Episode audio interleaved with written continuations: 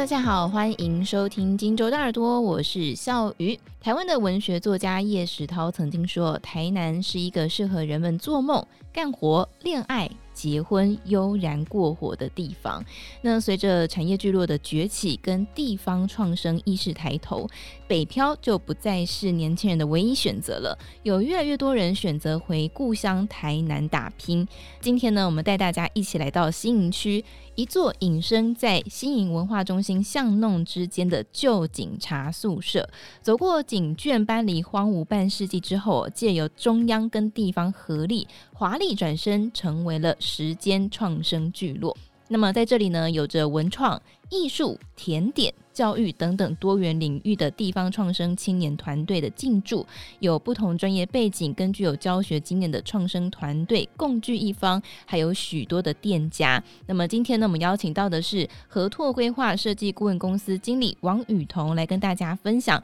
如何从里到外的改造，并且催生新营第一座的地方创生基地。嗨，雨桐你好，Hello，大家好。好，那我们先请教雨桐，就是这个时间创生聚落的前世今生哦，因为这座旧警察宿舍跟附近的居民的生活，呃，应该有一些息息相关之处哦。那么在荒芜半世纪之后，为什么这个地方会被选中成为一个创新的示范基地呢？首先要特别要提到，就是它其实产权单纯是一个很重要的关键哦。不仅说这个地方，它其实所有权人是台南市政府以外啊，那其实在我们在二零一八年开始做地方创生的时候，他当时候的配住户，他只剩下就是一户。这个也会是考量的重点。那也因为就是刚刚特别提到说，我们创生聚落它就位在我们新营文化中心旁哦，周边还有就是我们的南营绿都新公园，甚至是还紧邻着我们的绿川。其实在这个环境非常非常的优美，然后也很清幽。嗯。那所以在这个地方，我们也很希望说，可以借由它这个闲置的空间，可以再做进一步的使用。想请教，就是你还记得说，你第一次看到这个旧警察宿舍，你对他就有一个。对于现在的样子的想象了吗？啊，完全没有，完全没有。对，因为那个时候它真的就是非常的荒芜。因为它已经闲置一段时间了，哪怕是只有一户配住户，所以它其实整个空间它已经是老旧颓积。嗯、所以其实，在那个空间里面，我们的想象是说，确实它有它的那个地理的优势，它非常的就是简单。嗯、但是其实我们对于那个想象还是处于就是很朦胧，而且其实那个时候我们一群创生伙伴，我们大概走访了新营，大概有三四个地方有，所以其实也不确定到底哪一个地方到最后是有。这个机会可以作为就是新营的地方创生推动的据点，嗯，所以当时其实没有像现在的这个样子的想象，是随着时间一步一步推出来的。对，没有错。我觉得蛮有趣的是，因为就我看这个 FB 粉丝专业，会发现其实很多感觉是一个很适合亲子的地方。对，应该是说我们定位上面是以教育体验为创生的一个目标，所以确实他在锁定这个进驻伙伴的一些进驻的一些因素里面，它确实就会是有特定的一些族群。然后我们也很希望说，其实我们在讲说是全龄式的就是教育体验，嗯、那我们也希望可以推动的是一个体制内以外的一个学习场域。如果我没有记错的话，整个就是高中国中国小总共有二十一所，甚至是以国小为居多。那确实有这样的一个目标客群存在的时候，在一个创业的利基点上面，大家会比较以就是亲子作为就是诉求的客群。嗯，嗯，不过刚刚提到你们二零一八年就开始了，但台湾的地方创生元年是在二零一九年，所以你们还要更早一点 就开始了。应该是说，我觉得全台湾哈，二零一八年的时候，大家都知道说。隔一年即将会是地方创生元年，基于这样的情况之下，所以大部分的县市大概都会从二零一八年开始就是有所琢磨。当然，我们也确实在二零一八年的下半年度，我们就是前任的魏区长，他开始筹措就是这个地方创生的这个团队的组成。我们新营地方创生团队在组成之初哦，经过一番波折之后，我们其实有四个团队，除了我们合拓公司以外，其实我们还有小屋家文创空间，以及就是南营文化协会，还有就是我们的台湾璞玉文教发展协会。我们有四个伙伴，我们一起来做跟新营公所乃至于就是台南市政政府一起来推动新营区的地方创生。嗯，所以大家一起协力合作来做这件事情。当然，我们也知道说这些年哦，创生城乡哦，也是台南市发展重点目标之一，要把台南打造成旅客有得玩、创业有机会的未来城镇。那时间创生聚落提供哪一些配套，然后协助地方产业转型，创造更多台南的乡亲好，或者是青年呃学子回乡发展的机会呢？其实我还是要特别讲一下，就是说我们新营区的地方创生，它其实在谈的是一个机会。然后一个切入点，然后我们也希望透过这个聚落，可以提供不仅是青年，甚至是我们现在有很多的熟龄创业的伙伴，选择就是落脚，或者是就是你知道回乡的部分，留在我们新营地区创业。嗯。那我们也希望说，在这样的一个环境里面，它可以提供这些创业的伙伴一个相互支持跟扶持的一个系统哦。嗯。当然你说。大家一定会很关心，就是那个钱租金的问题。那其实租金问题真的是很谢谢台南市政府，因为我们的据点本来就是是有的一个空间哦。那当然，作为就是闲置再利用之后，它其实在整个就是市有房屋的一个租金计价的部分，就会大概是在市面上六到七折左右的租金。所以等于是让大家在创业的初期的阶段减轻大家的负担。刚刚特别提到说，它是一个集合式的一个空间，我们总共有十间，所以我们叫时间创生聚落。其实创业初期啊，不外乎就是人脉的部分，对，然后甚至是一些技术，甚至是一些可能技能上面的一些资源的互通。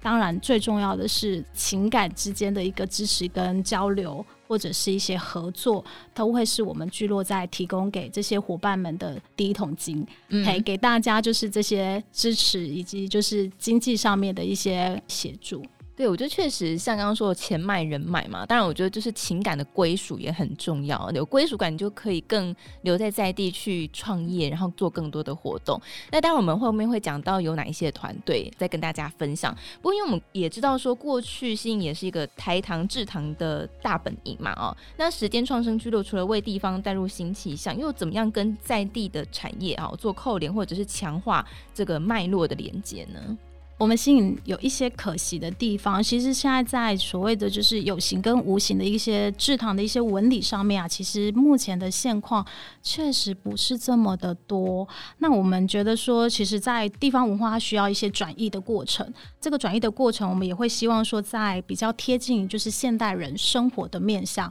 下去做一些切入，嗯、那也是将这样就是历史的一个痕迹重新再带回就是人们的身边。我讲一下，就是硬体好了。其实很多的，就是大家都知道，既然有糖业，都一定会有所谓的糖铁。糖铁的小火车、五分车，不见得在所有的路段都可以行驶，但是它可以在特定的区域里面。其实我们市府它这几年就将一些可能老旧的这些糖业铁道的一些空间，把它转型成为。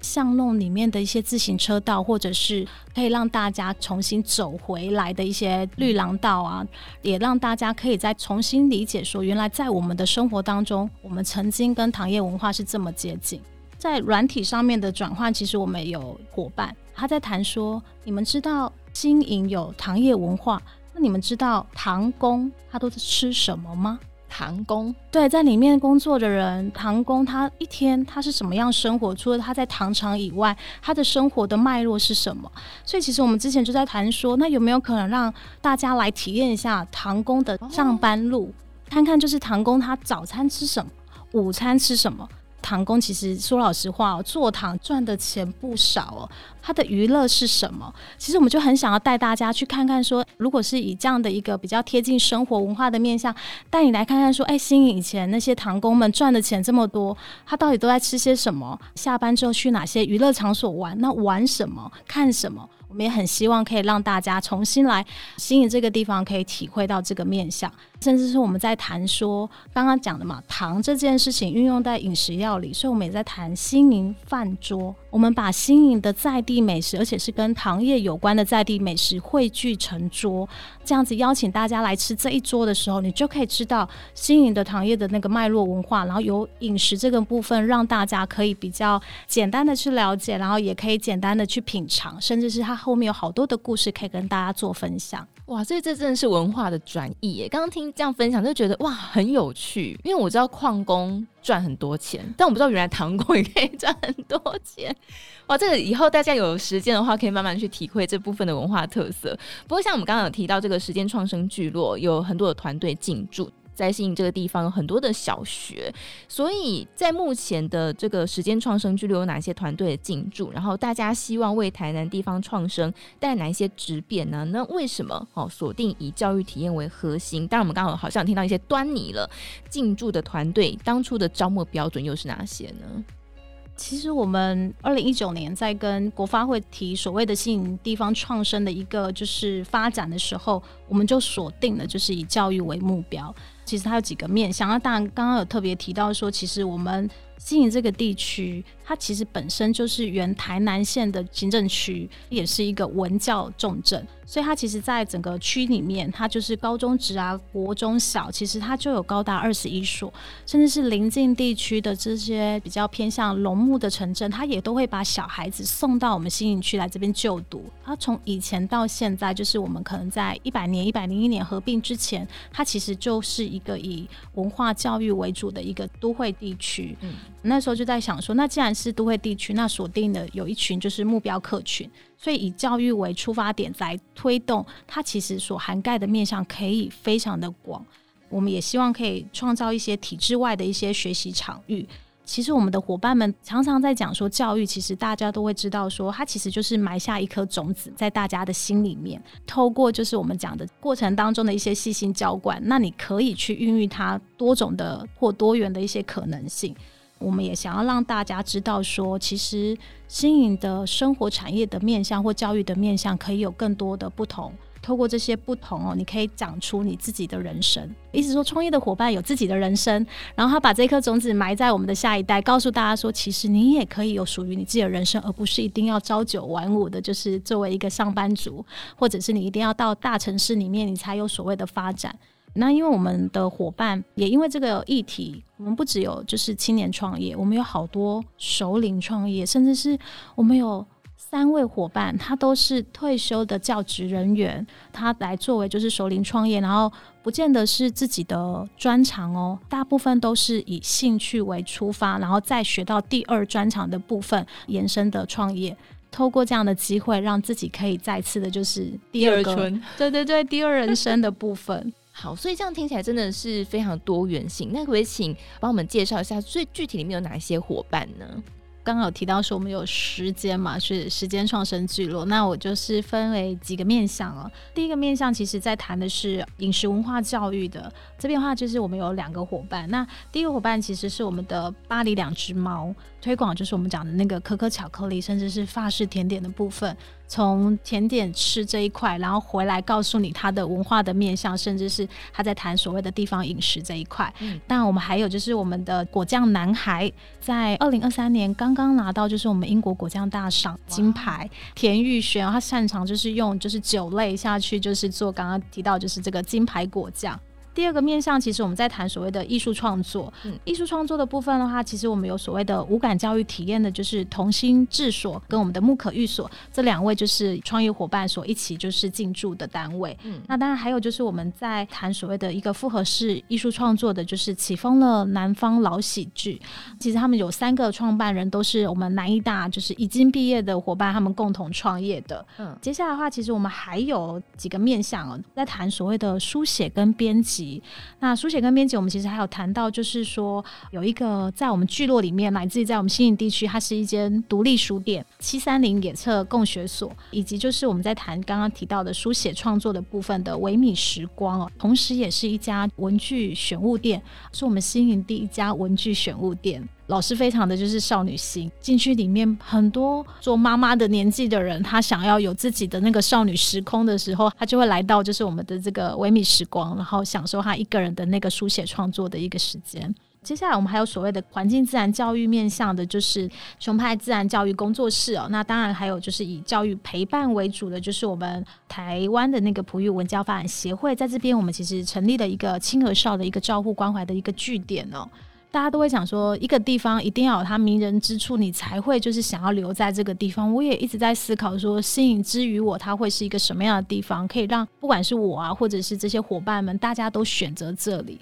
其实我真的觉得，就是家的魅力。嗯，然后我也觉得说，留在家乡这件事本身就是一个让人就是身心很舒适的一个事情，所以你想要留在家里面做自己喜爱的事，这件喜爱的事情不仅可以让你就是得以温饱，甚至是可以让你的梦想发挥，甚至是让更多人知道你的家乡之余，就是其他地方它是有一些不一样的。我觉得就是在家乡里面，大家可以很自在做自己，而且呢可以闪闪发光，以一个主人之姿去接待外客，所以让这个地方真的是蓬勃发展。所以如果仔细看一下这个里面进驻的团队，就会发现真的非常的多元性哦。因为像我自己去逛你们的 FB，就会发现哇，里面非常的生机蓬勃。办了很多的活动，然后有这个自然体验教育，还可以摸蟒蛇，然后还有就是做果酱等等，还有自然体验去观察一棵树。我觉得这个都是跟在地的整个文化特色做了一个很好连接，然后跟在地的自然也做了一个很好连接。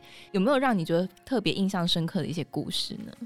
我只能说，我所有的伙伴 都让我很感动。当你越深入的去了解，大家都是为了梦想在努力的时候，其实你自己就会很热血沸腾。然后你看到他们的那些努力，甚至是他们想要很急切于，就是在这些有限的时间里面，赶快的让他们自己觉得很想要和大家分享的事物去做一些就是急迫性的分享，我都会觉得人生其实不是只有我们想象的那个样子，嗯，然后有更多的一些可能性。嗯，刚刚有特别提到说教育体验的部分，确实他们这一对小夫妻，他们就是青年创业，提高我们就是新营区的那个人口的增长，因为。男生呢，他是我们新营人，返乡创业，他带了一个就是他的老婆回来，他老婆是高雄人，所以等于是高雄负一，新营加一。然后他们本身都是从事环境教育相关的领域，然后那时候他们来提案的时候，其实我还蛮担心的，我就说，说？新营没山呐、啊，没海呀、跟我们讲说的大自然的那个环境，尤其是他们之前都是在就是林务署体系里面的，就是要大山大海那一种。我想说，我们心里没有，我们心里只有小公园呢。然后他就告诉我说，没有啊。公园就可以了，嗯，对，因为你要从你自己的周遭的生活开始环境去认识起，然后也透过这些认识，然后进一步你才能够再去衍生出我们刚刚讲的对环境的一些体认。所以你如果爱护你自己的家园，你怎么可能不爱护整个台湾乃至于整个地球呢？所以我就觉得哇，那听起来真的很感动，对，而且他其实他们。在谈就是创业的这个过程，其实大家都很辛苦，可是他们就会不断的想要透过自己本身的资源，跟我们聚落的所有的伙伴做相关的连接，嗯，然后让大家不管是刚刚提到嘛，就是人脉的部分，不断的就是大家互相的一些合作跟强化。嗯，我觉得这样听起来就觉得很热血，光听就觉得 充满了希望的感觉哦。所以在地的居民也可以重新认识这一块土地，然后当然游客到台南去也会有很多不一样的体验的活动哦。当然除了进驻的店家之外呢，这边也会带来不同风格主题的策展活动，来拉近新人的参与度。那过程当中有没有哪一些印象深刻的活动体验，或是这个参与者的反馈呢？今年的端午节连假的时候，其实我们在聚落里面，我们策划了就是以新营人作为系列的一个策展活动。最主要它是连接的，就是我们新营有十五组团队，包含我们聚落的伙伴，嗯，然后总共有二十四位创生的伙伴们，大家一起来策展行动。嗯，那也透过这一连串主题的一些活动啊、体验等等哦，让新营人重新认识我们。我们其实还蛮挫折的。门牌地址就是第一个挫折，对，因为大家找不到，而且乃至于新营人哦，我们讲说就是老新营人，就是你可能常年住在新营的人都不知道我们这个地方。说实在话，你现在也不可能知道，就是我们现在在中山区嘛。你中山区的如果有警察宿舍，你知道他在哪吗？我肯定也不会知道。对，你不会知道。那新颖也是这个一样，就是你不会特别知道某个单位的宿舍在哪里。又加上就是门牌号码跟 Google 地图是连不起来，我们没有办法从三明路直接找到我们的情况之下，其实很多时候我们在宣传上面其实是。有一些瓶颈的，嗯，那我们也希望透过这个活动，让老的、新的新营人都知道有这个地方，甚至是台南民众们可以知道有我们这个地方。然后来推动就是可以返乡创业这件事情。嗯，所以在这次的活动当中，有没有让你自己印象深刻的部分呢？我们活动大概都是晚上八点结束，八九点的时候，哎，奇怪，反而就有人走进来。七八点走进来也有，八九点走进来也有，大家会觉得这里是什么地方？然后因为我们有很多的策展的展板，我们有夜间的策展，嗯，所以他们就会看到说，哎，原来这个地方是地方创生的地方，然后有很多人在这边创业开店，甚至是刚刚提到说，哦，这里以前原来是警察旧宿舍。觉得我很感动的地方是，常常他们会给我一句话鼓励我，就是不错哦，谢谢。有这个地方，新营不用再去嘉义玩，不用再去台南市玩。虽然我们现在都是台南市，嗯、可是你去问新营人，你问他说你是哪里人，他会说我是新营人哦，他不会跟你说我是台南人。嗯、我们自己聚落的伙伴其实还蛮骄傲的是，不管你是什么样年龄层的人，你只要就是想要来到我们聚落，你真的都有一个地方是可以让你归属的地方，然后找到你的兴趣所在。真的哇，真的是一个很棒的分享哦！所以，我们今天跟大家分享，就是说，在这个地方，地方创生，然后跟在地做了很多的连接，贴近大家的生活，让大家呢可以更增加对在地的认同。当然，也吸引很多游客，带动整个地方区域的创生。好，那我们也很期待未来可以看到这样的地方创生有越来越多开枝散叶哦。今天呢，也再次感谢我们合拓规划设计顾问公司的经理王雨彤经理来到节目当中跟大家分享，谢。谢谢，谢谢大家。